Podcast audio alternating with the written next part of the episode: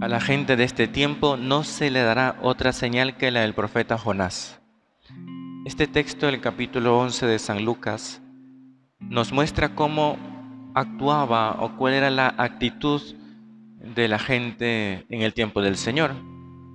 Cómo aquella gente que le rodeaba, que se acercaba a Él, muchas veces quizás por curiosidad, por ver algún milagro, o algunos también me imagino que por escuchar la palabra de Dios, ¿no? Pero vemos cómo el Señor, a pesar de ver tanta gente, dice, la gente de este tiempo es perversa. O sea, no sé, hay que ser, hay, que tener como las ideas muy claras, ¿no? Para que de repente tienes una multitud de gente, todo el mundo te sigue, todo el mundo te alaba, y tú vienes y le dices, oye, ustedes son unos perversos, ¿no? Hay que tener mucha, mucha fuerza para decirlo. Y así lo hace. ¿Pero por qué? Porque la gente pide una señal, una cosa maravillosa. Y quizás eso decía, bueno, pues es que si yo veo un milagro o una cosa sorprendente, pues ahí me voy a convertir. Esta situación que vive el Señor, de alguna manera también se refleja en nuestro tiempo.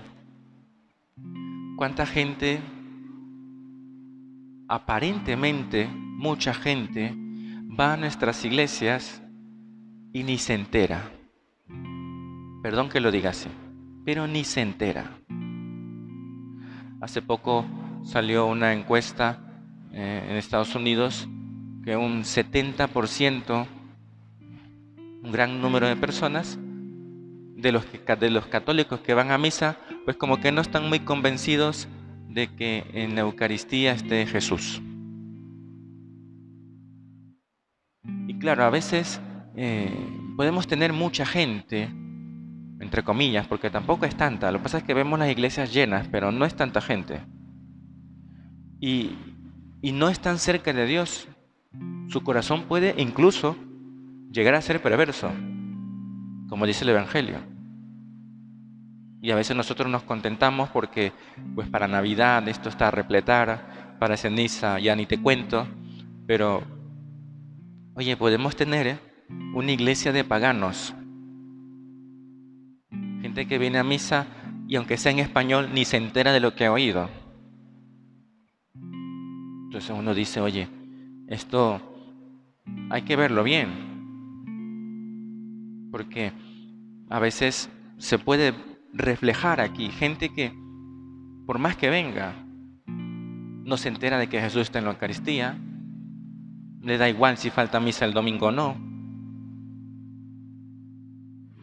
incluso gente católica que apoya pues el matrimonio de homosexuales y el aborto.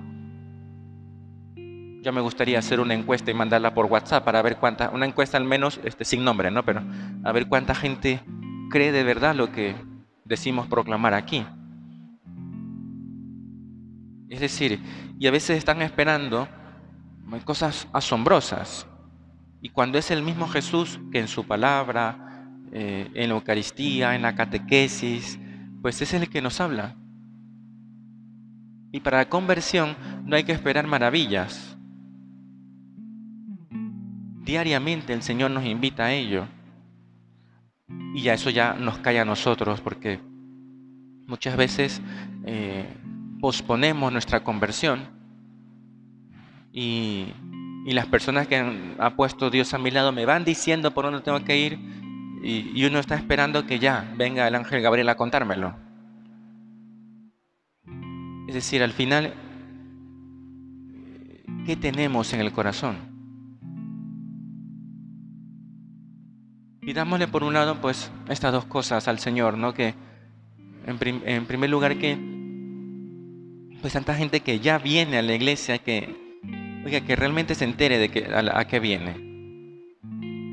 Ya no digo los de fuera, a veces, tanto, a veces nos preocupamos excesivamente por los que no vienen y los que vienen a ver si se enteran.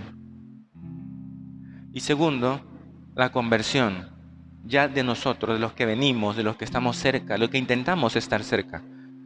No esperemos grandes momentos o grandes discursos. Diariamente el Señor nos llama a la conversión y este tiempo de cuaresma mucho más. no esperemos grandes señales. La única señal es la de Jesús, que nos habla en su palabra y está presente en la Eucaristía. Que el Señor pues nos ayude a estar más cerca de Él.